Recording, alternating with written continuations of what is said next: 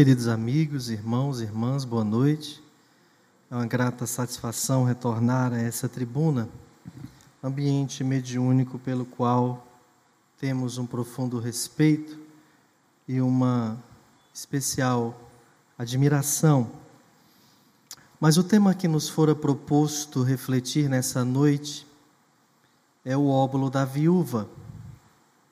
Allan Kardec o traz no seu capítulo 13 do Evangelho segundo o Espiritismo. E justamente a citação que tanto Marcos faz referência no seu Evangelho no capítulo 12, quanto Lucas também faz referência a essa passagem no seu capítulo 21. E acredito que a grande maioria Lembre que Jesus estava com os seus apóstolos no templo e observavam como as pessoas depositavam as suas doações no gasofilácio, no recipiente próprio para no templo colocar ofertórios em dinheiro. E várias pessoas faziam doações bem substanciosas. Até que chega uma mulher, notadamente viúva pelas suas características, e coloca no gasofilácio duas moedas de pequeno valor, e que era tudo que ela tinha. Então Jesus chama a atenção dos seus discípulos os seus apóstolos, dizendo que aquela mulher deu mais do que aqueles que deram mais dinheiro, porque eles deram do que sobrava, e ela deu mesmo tudo o que tinha. E essa passagem do Evangelho guarda profundos ensinamentos para cada um de nós. Allan Kardec desdobra o entendimento desse texto, dizendo que existem pessoas que dizem que se elas tivessem fortuna, elas ajudariam mais. E o Kardec diz que é bem verdade que algumas pessoas de fato ajudariam. Mas será que todas as que dizem assim ajudariam mesmo? Nós somos prova viva, ou talvez pessoas que conhecemos que não tinham muito e quando passaram a ter pouco, se transformaram. Imagine se tivessem muito. E tendo muito é que não fariam mesmo nada pelos outros. Mas a lição não é chamar a atenção dos que não fazem ou dos que deveriam fazer. É a lição maior é a de que qualquer um de nós pode fazer alguma coisa. As palavras de Jesus, os exemplos de Jesus, nunca eram desconectados de um sentido mais profundo, capaz mesmo de atravessar épocas e chegar às nossas de agora ainda com profundo significado existencial. Talvez um homem pobre tenha entrado no templo e feito uma oferta de uma só moeda. Mas Jesus quis enfatizar a mulher, que no contexto social daquela época não tinha direitos, não era enxergada como um ser social de papel relevante. Naquela época ainda não existia a lei que beneficiaria aquela mulher a casar-se com o irmão, com seu então cunhado. Falecia um homem, o irmão dele podia esposar a esposa do seu irmão como uma forma, eles entendiam a época, de aquela família continuar protegida e com a mesma vinculação e não configurar adultério. Afinal de contas, aquele morreu, mas ela permaneceu na mesma consanguinidade, linhagem, sobrenome, etc. Mas aquela não foi beneficiada por essa lei, era mulher numa sociedade em que mulher não tinha valor, viúva, pobre. Veja quantos significados por detrás disso. Ele quis dizer que a criatura que menos podia, fez. Só que quando Jesus faz essa menção, ele nos dá o direito de observar que é natural, é lícito, é coerente que os homens façam ofertas a Deus.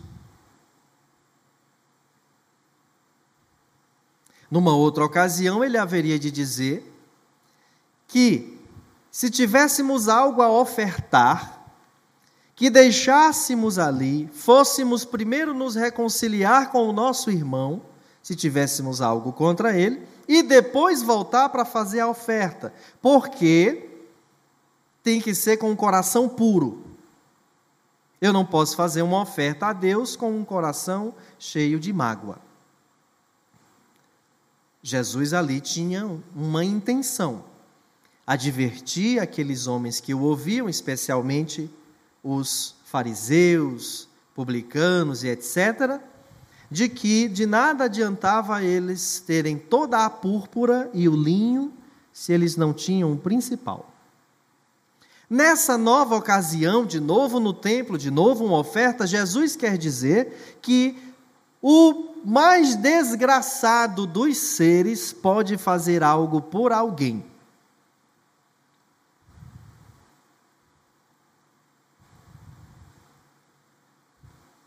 Uma vez,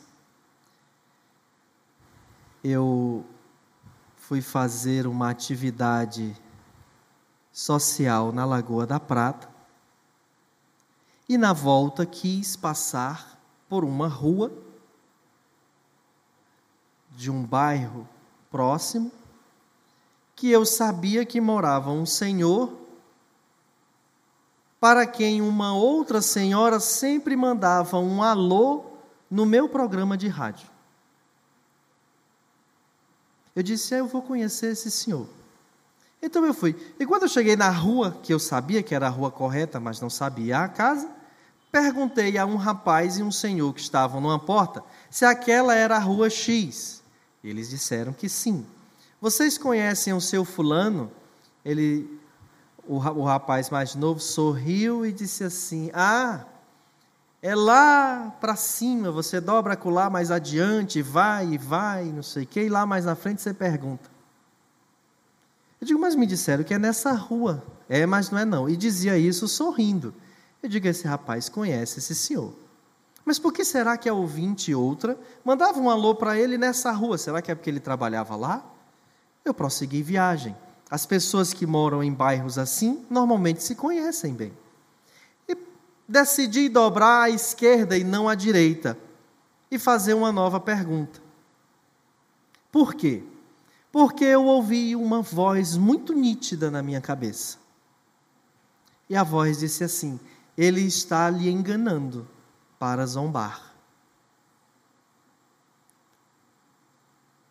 Então eu dobrei à esquerda e perguntei na primeira casa onde eu vi gente: O seu fulano de tal, na rua tal? Ah, é na rua que o senhor estava. No quarteirão mais em cima. E quando eu voltei, o rapaz avistou meu carro e começou a fazer um gesto obsceno com as mãos, como quem se é, vangloriava de ter me enganado, de ter pregado uma peça. Eu voltei e identifiquei um senhor. Eu digo: esse, esse tem cara de ser quem eu procuro. Parei o carro, perguntei: Como vai o, senhor, o seu fulano de tal? Pois não, sou eu. E eu me apresentei. Sou Samuel Aguiar, isso aqui. E ali nos identificamos, nos cumprimentamos, trocamos elogios e fui embora. O que ganhou esse rapaz em me fazer de de bobo? Será que ele se sentiu mesmo feliz com isso? Será que é porque não gostava do Senhor e para evitar que alguém chegasse, talvez olhou para o carro e pensou: esse aí vai dar alguma coisa para ele, eu não gosto dele? Não sei. Mas por que será que ele quis fazer essa zombaria? Será mesmo que ele não podia dar a informação? Ele tinha a informação. Já pensou esse rapaz numa São Paulo da vida atrás de emprego? Entrar numa rua que ele não sabe muito bem como são as condutas e perguntar para o primeiro que vê à frente: onde fica coisa tal? E para zombarem dele ou mandarem para um lugar onde ele vai ser assaltado, onde ele vai levar uma surra ou coisa assim? Obviamente não desejo. Mas faço aqui apenas uma reflexão de como às vezes a gente compra para a gente mesmo uma reação de uma ação, porque para toda ação haverá uma reação na lei de causa e efeito que é universal. Quando eu faço bem a alguém, esse bem fica em mim também. E quando eu menos espero, eu estou precisando de alguém e alguém me ajuda, porque eu tenho a energia simpática de atração desse bem. Era só uma informação e ele podia ter ajudado. Porque dar uma informação correta a alguém é ajudar.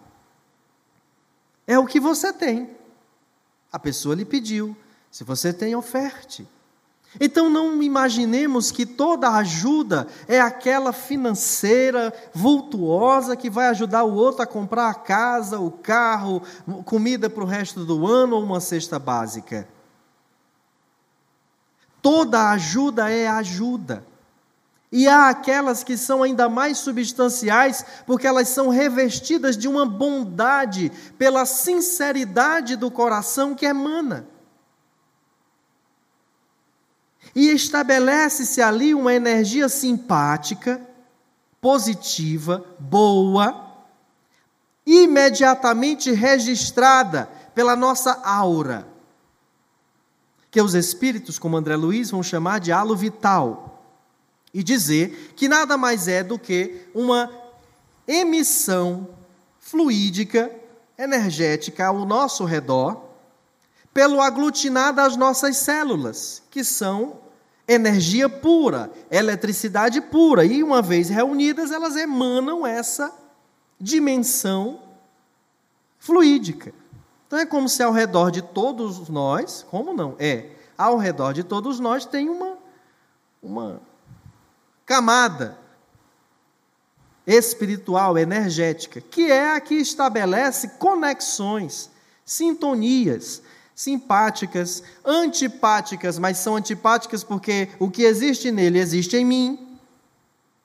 Daí aquele ditado de que normalmente o defeito que eu vejo no outro também está em mim, e eu identifico nele com facilidade, porque tenho em mim.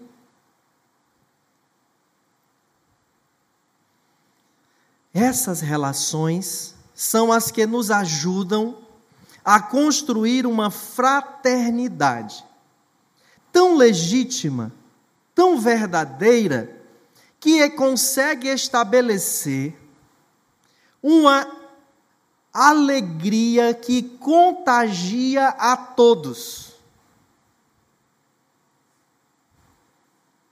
Você consegue acreditar que quando eu estou bem, ela está bem, ele está bem, ao chegarmos perto dele com a nossa alegria, a gente o contagia? Lembre-se então de uma torcida de futebol quando comemora um gol. Lembre-se então de uma seleção brasileira antes do 7 a 1. Oh meu Deus, para que, que eu falei o 7 a 1? Agora a gente vai ficar no 7 a 1. Lembre-se da seleção brasileira pentacampeã, a alegria. As pessoas que não ligam para futebol, que não se importam com futebol, sorriam. Alegre, coisa boa, o Brasil ganhou e está todo mundo jogando vasilha de pipoca para cima e sorrindo e se abraçando Isso contagia. É a alegria, é a bondade. Como você se sente quando assiste naquele clássico programa de TV nas sextas à noite, que passa reportagens especiais sobre a natureza? Os pássaros, espécies diferentes do, do nosso habitat aqui, e que mostram imagens lindas, aéreas dos mares, ou imagens por dentro dos oceanos. Não é uma leveza que começa a tomar conta de nós? A gente relaxa vendo as imagens, as paisagens. Quando a gente vê um exemplo bom no jornal, de alguém que ajudou alguém, de alguém que superou com não sei o quê, dezenas de milhares de crianças e adolescentes foram nessa semana contagiados por uma criança pobre, contagiados por uma criança pobre, que vendo na TV o tempo todo falarem de álbum de figurinhas da Copa, porque ele não podia comprar, ele desenhou o dele num caderno velho de folhas amareladas e amassadas. Ele foi desenhando como ele sabia que é, porque um dia já teve às mãos um álbum de figurinhas, e foi, colocava o nome do jogador que ele lembrava, a seleção, organizado por seleção, sabe? Pondo o nome, e a, a, a, mostrava lá bem a figura do Messi, um jogador da seleção argentina. E aquele menino fala sem titubear: Não, mas é porque eu não tinha e eu não podia comprar, então eu mesmo fiz o meu. Sem nenhum vitimismo. Sem nenhuma pieguice de, ah, eu não tinha, eu fiz essa porcaria. Não, ele estava alegre, satisfeito com o que ele fez. E outras crianças se sentiram motivadas a fazer o deles também. Pois eu já fui surpreendido hoje com uma informação de uma empresa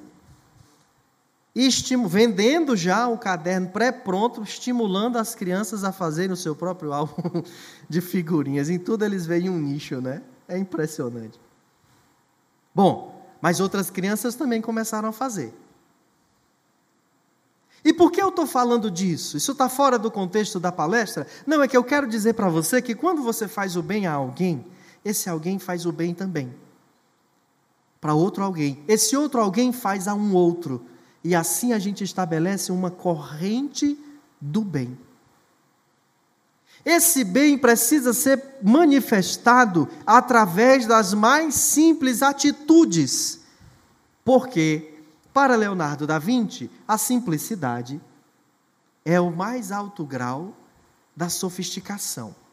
Perceba só: gentileza quando você é gentil, a pessoa se sente abraçada, a pessoa se sente acolhida.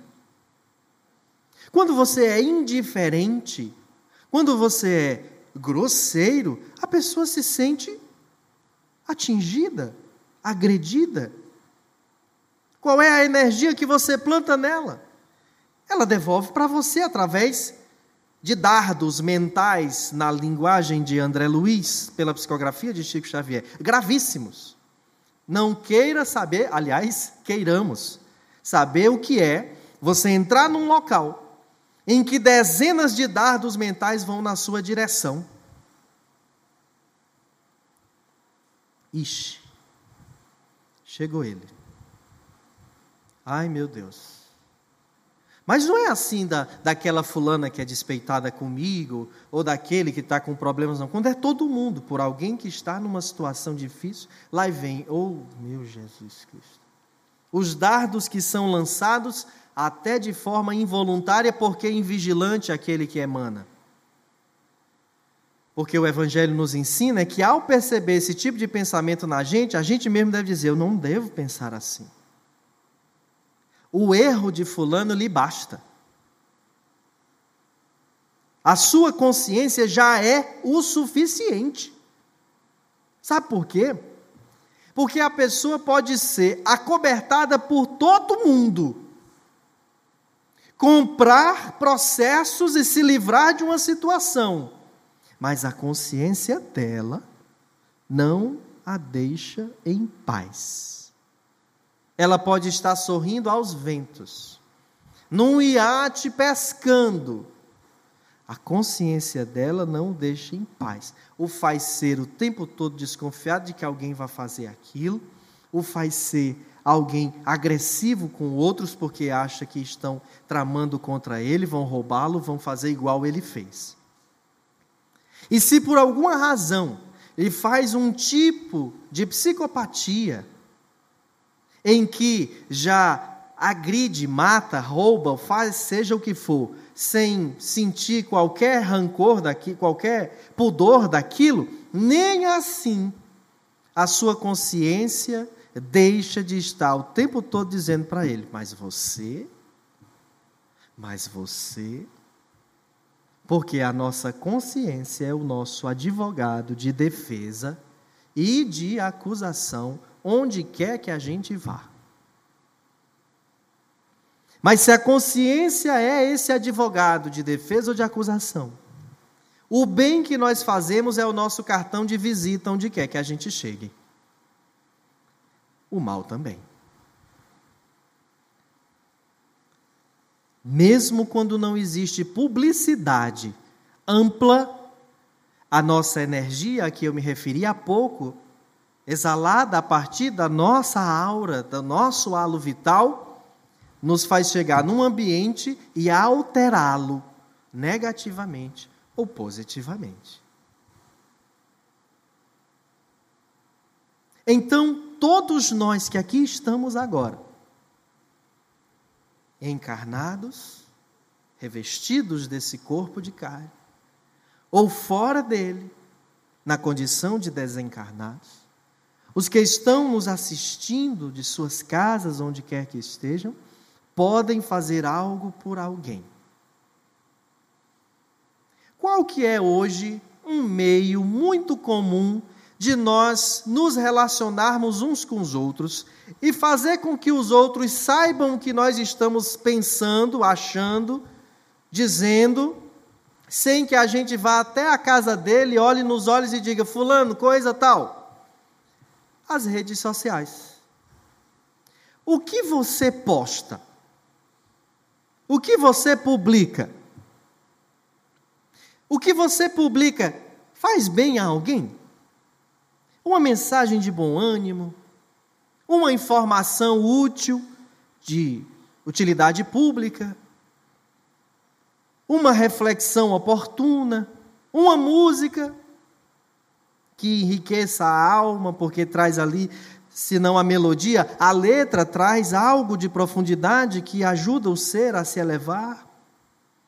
Uma foto de um momento feliz, de algo que seja interessante. O que você doa? O dia nasceu, acordamos. O que, é que a gente vai ofertar? Ao universo, a Deus, através do que a gente tem. E aí me faz recordar Leon Denis um pensador espírita, que chegou a uma conclusão que me parece um divisor de águas na caminhada evolutiva de qualquer ser humano que se identifica com a questão de que existe uma divindade, um Deus. Ele disse que o cristão, o Filho de Deus, verdadeiro, tem por templo o universo. Olha, extrapola a ideia de igreja, de prédio físico. Templo, o universo. E eu vou passando e alguém está precisando de ajuda. Eu tenho como ajudar, eu ajudo. Nós estamos no universo. acabo de fazer uma oferta a esse universo. Não só aquele que recebeu o bem.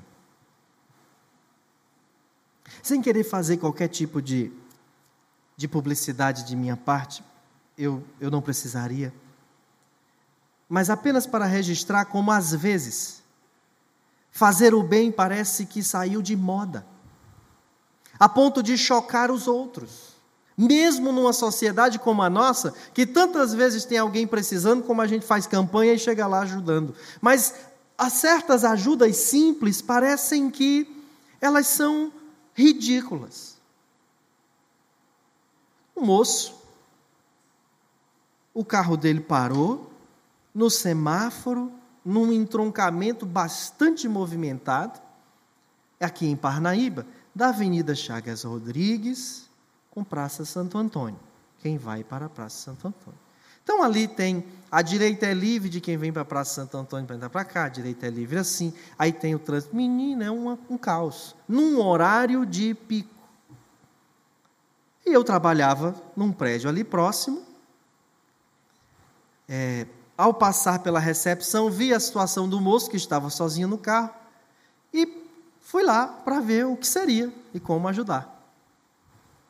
Lá do outro lado ia passando um moço numa bicicleta, parou e também veio. E vimos que era o carro que tínhamos que empurrar. O moço, dono do carro, entrou e nós fomos empurrar. O carro dele pegou, ele foi-se embora. Eu voltei para o meu trabalho, o outro pegou a bicicleta dele, foi embora. Tudo tranquilo. Quantos não já fizemos isso por aí? Algo de excepcional?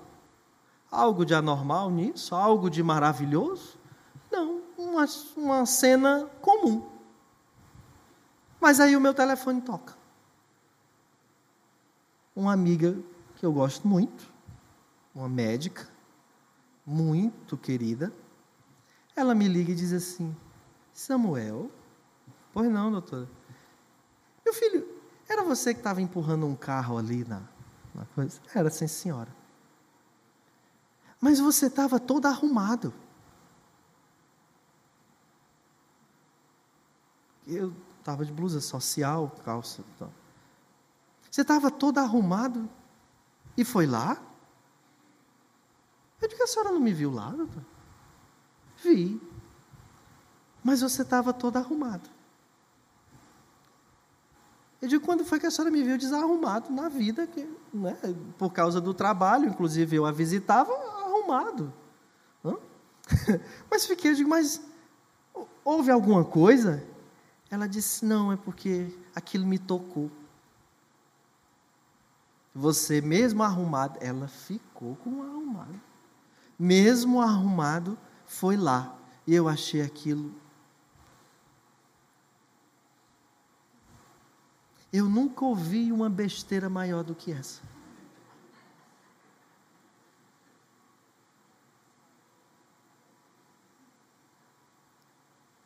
Egoísmo da minha parte achar que foi uma besteira. Depois eu fui receber aquela repreensão do mundo espiritual, em que dizia assim: não perca as oportunidades que tem de fazer o bem. E eu disse: o que foi, meu irmão, que eu não fiz? Uma pessoa ligou para você, admirada do que você fez, e você desdenhou dela. Não, eu não desdenhei, não. Vamos fazer assim: você escuta e eu falo. Sim, senhor. Você desdenhou. E perdeu a chance de sensibilizá-la ainda mais. Quando você poderia ter dito, ah, doutor, é, faz parte, nós temos que fazer isso, seja em que condições estivermos. Lançava uma semente mais profunda e diria: Me inspirei na senhora, que atende a tantos tão arrumada. Ou seja, a todo instante, em toda relação nossa, em toda palavra que trocamos com alguém em casa, na sociedade, na rua, nós podemos estar fazendo o bem, ajudando, E é por isso que a gente tem a sensação de que o mundo está ruim, de que o mundo não presta, de que as coisas não evoluíram, porque a grande maioria dos nossos diálogos ao longo do dia são recheados de uma ironia, de uma agressividade velada e não de uma legítima fraternidade. É claro que a gente deve levar a vida com leveza, com humor, sorrir daquilo que for possível, mas enxergar mais além para ver se, ao invés de fazer uma piada com aquilo, não seria a hora de aproveitarmos a ocasião e demonstrar fraternidade e promover um auxílio a mais, educando, ensinando. Eu descobri outro dia, estudando o livro dos Espíritos, que a dona Graça leu na abertura, uma pergunta só, uma das mais emblemáticas. Os homens devem ter se contorcido na cadeira e as mulheres também. Então, imaginar que numa próxima a gente pode vir em posição trocada. Mas isso é outro dia de palestra. Põe na sugestão aí que a gente fala. É, que há pessoas, repare só, dona Helena, que nessa encarnação precisam estudar o Espiritismo, estudar o Evangelho, participar de tudo quanto é grupo de estudo, decorar a questão, não sei o quê, para se sentir espírita. E existem pessoas que já nascem espíritas, porque a sua conduta em nada difere daquilo que o Evangelho ensina, e às vezes ela não tem uma questão decorada na cabeça dela, às vezes nem sabe daquela lição propriamente dita do livro, mas ela já aprendeu na vida através da sua caminhada evolutiva. E eu fui, eu já vi essa informação dezenas de vezes, mas nesse dia me chamou a atenção. E eu me lembrei imediatamente de um fato, Verônica, e você vai recordar comigo de um dia que uma companheira nossa, daquelas mais apressadas em falar, e que às vezes escolhe mal as palavras porque não tem a informação técnica para se expressar, colocou num grupo de WhatsApp assim: ela que só trabalhava ouvindo a Rádio Ismael, uma web rádio que nós temos aqui na nossa casa, que qualquer um de vocês podem baixar o aplicativo no celular e ouvir também. Tem programas, estudos, música. E ela, por problemas da internet ou da nossa, onde estava gerando o programa, ou a dela, começou a falhar, engasgar, gaguejar. E ela botou assim: gente, a rádio está com problema. Acho que enganchou a agulha aí, a coisa. Ela fez uma menção assim à radiola, à vitrola. Ah, mas eu achei aquilo um barato. Eu disse.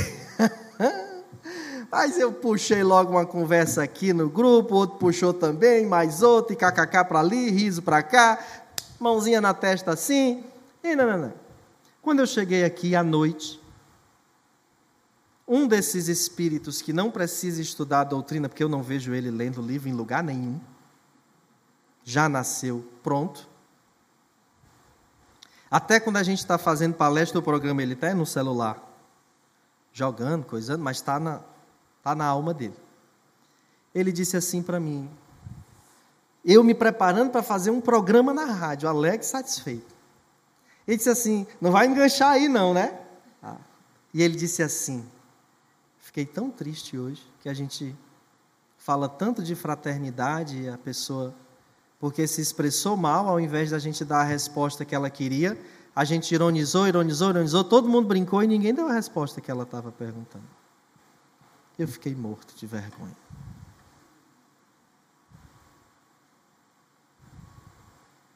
Joana de Ângeles escreveu 16 livros sobre psicologia espírita. Eu li todos. André Luiz escreveu 13 livros sobre a vida no mundo espiritual. Eu li todos. Humberto de Campos escreveu 12 livros sobre a vida no mundo espiritual. Eu li todos. Allan Kardec, entre a codificação, opúsculos e revista espírita, 21 obras. Eu li todos. E ainda não me comporto como esse rapaz.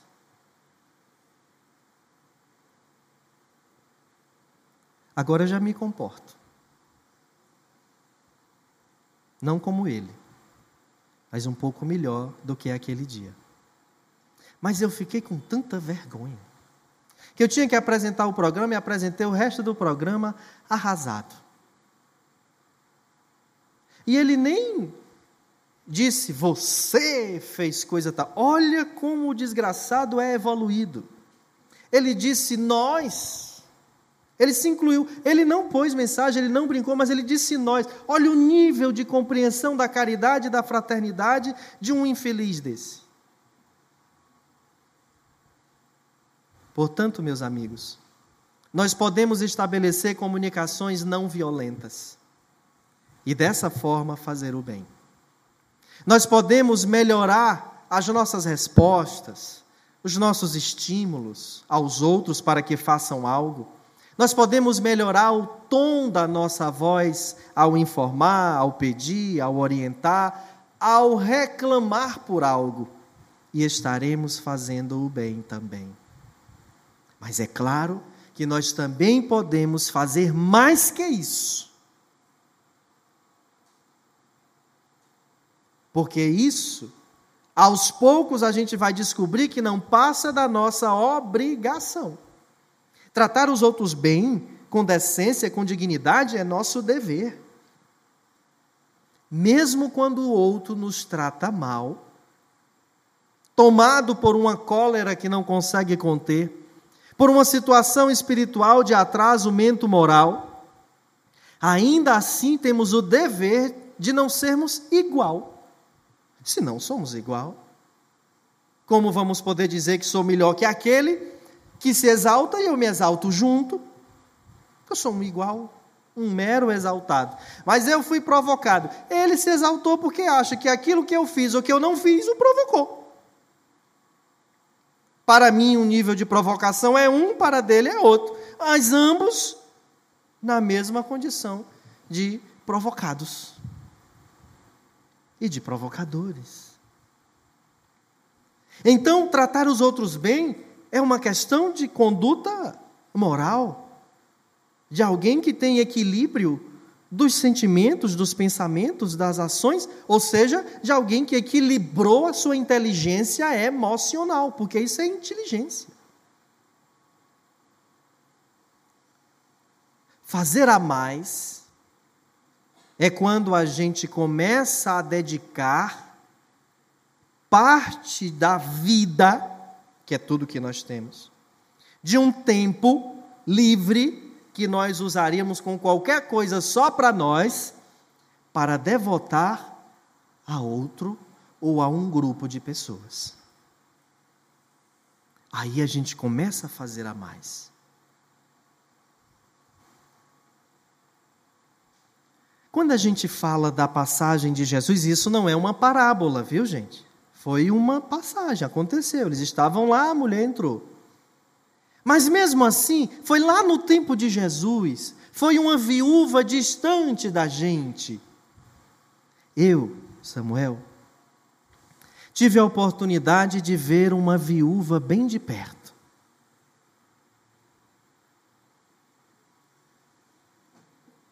E ela tinha uma única coisa para ofertar a Deus e ao universo, em nome de tudo o que ela já tinha recebido dele. Ela nasceu numa família, ela foi a primeira, mas a família se tornou numerosa, num interiorzinho muito pobre. Ela veio morar em casa de família, trabalhar na casa de família e estudar, fez só ali o primário. E os seus pais numa conversa numa seresta com os pais de outro moço, decidiram casar ela com o filho do outro lá. E ela teve que só obedecer. E com ele teve filhos. Ele foi arrumar um trabalho na polícia, por lá morreu. numa briga, mataram ele. Nem o corpo voltou para cá. Ela não pôde nem enterrá-lo. Não era uma relação lá muito amorosa, era uma relação de obediência daquela filha aos seus pais, que achava que essa relação amorosa poderia se construir com a convivência. Mas aparece um moço negro, pobre, por quem ela se apaixona. E ele por ela. Ela era linda. Uma mulher linda, era viúva. Então ela casou com ele, a contragosto dos seus pais, especialmente da sua mãe. Porque a sua mãe era uma mulher racista. Detestava negro. E jamais se referiu a ele pelo nome. Ela só dizia: Tu vai casar com esse negro? Cadê aquele negro? Mas ela havia um sentimento. Agora ela já era adulta, viúva, tinha uma, uma vida. Ela disse: Não, agora eu vou poder. E casou. E com ele teve oito filhos. Mas ela ficou viúva de novo. Adoeceu, precisou de atendimento médico. Hoje em dia não é muito fácil, avalie na época dela. Vai para aqui, consegue uma consulta lá, mas não resolve. E disseram que tinha um centro espírita que fazia consulta de receituário. E a mãe dela, extremamente católica, daquelas que eram radicais e preconceituosas, decidiu ir às escondidas com ela nesse lugar, porque ela já estava muito doente e não tinha mais o que fazer. E nessas horas, não tem preconceito que resista à necessidade principalmente quando é apegada à matéria. Né? Então ela foi. E lá prescreveram uma medicação. Ela tomou e ficou boa. Essa senhora, viúva de duas ocasiões, católica, era zeladora do Sagrado Coração de Jesus. E teve uma segunda necessidade, uns sonos atormentados, umas perturbações, e foi levada numa outra casa espírita. E ela assistiu lá umas reuniões, disseram que ela tinha que assistir sete reuniões seguidas e tomar o passe. Ela foi, tomou o passe, se melhorou. E aí estava resolvido o problema. Ela voltou para as obrigações dela na igreja sem que ninguém soubesse do que ela tinha feito. E por certa feita, ela assistindo à missa, começou a sentir mal como dessa segunda vez que levar. E aí ela precisou sair de, do ambiente da igreja e ir ali para fora, e aquilo foi aliviando, foi passando, ela voltou, ao que voltou se sentiu mal de novo. Sair. E assim ela foi vendo que cada vez que ela ia àquele compromisso pelo qual ela tinha tanto respeito e devoção, ela se sentia mal. Voltou até aquela casa e sem consultar-se com ninguém. Deduziu que ela precisava frequentar era aquele lugar. Sem nenhum desprezo ao anterior. Apenas era onde ela se sentia melhor. Começou a frequentar e criou um vínculo extraordinário com um Senhor, por quem ela passou a ter uma admiração de pai e ele por ela de filho, e ela muito pobre. Morava no Igaraçu e vinha a pé, de próximo à Vegeflora, uma fábrica aqui muito conhecida, até o bairro São José, na rua Vera Cruz. Assistia essas sessões. E às vezes, por causa de muita chuva, dormia com seus filhos na casa desse moço por quem ela tinha muito carinho. O moço trabalhava na estrada de ferro, decide criar uma outra casa espírita e vai homenagear essa casa com o nome de Humberto de Campos. E ela o acompanha, muito amigo. Ele começa suas reuniões na casa dele, muito simples, na rua Franklin Veras recebia as pessoas e tal, não sei o quê. Ela passa a morar, então, no bairro de Fátima. Antes, foi morar no bairro São José. E lá no bairro de Fátima, nasce a sua antepenúltima filha. Essa antepenúltima filha nasceu a contragosto das trevas. Mas as trevas vieram atrás dela. Porque com seis meses de idade, essa criança chorava compulsivamente. E nada fazia passar o choro. Chá, xarope, tudo que puder imaginar de sabedoria popular ao conhecimento dos médicos. E ela que já tinha perdido uma filha, duas, além de um aborto espontâneo, pensou: minha filha vai morrer. Ela tem uma coisa que ninguém sabe o que é, eu não tenho recurso para ir embora, ela vai morrer. Aí um dia aconteceu algo na casa dela que chamou a atenção e ela precisou, com a bebê no colo, colocar em algum lugar. E ela botou no centro da mesa. E a menina que não parava de chorar por nada parou. E a vovó disse: morreu. Mas não morreu, ela só parou de chorar.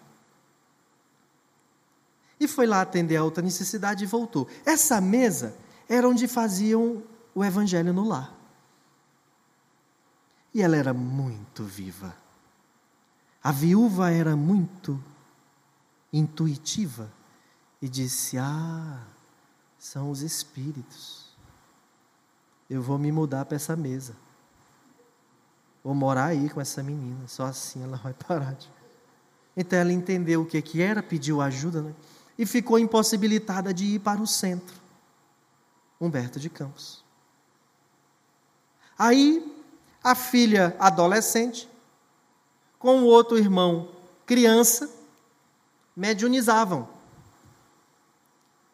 Ela organizava tudo para deixar alguém com a criança e pelo menos ela ir no centro. Nessa hora, uma recebia espírito para cá, o outro recebia espírito para lá e a menina chorava. Meu Deus, o que é que eu faço? Então ela começou a fazer evangelho no lar todo dia. Porque... E aí, algumas pessoas da vizinhança, por causa da chuva, da distância, dizendo: a senhora está fazendo aí, gente pode fazer com a senhora? E faziam juntos. De lá ela se muda para a rua Samuel Santos, 284. E aquele filho que era criança, que foi se tornando taludinho, que fez a sua primeira oficina no quintal de casa, uma taperazinha organizada embaixo de um cajueiro,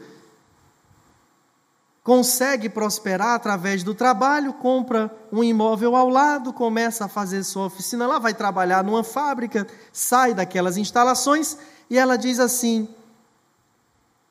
Vamos fazer um centro aí. E nessa tapera ela fez um centro. E recebia as vizinhas.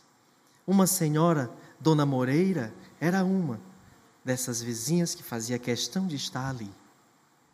E aí ela começou a reunir-se terça, quinta e sábado.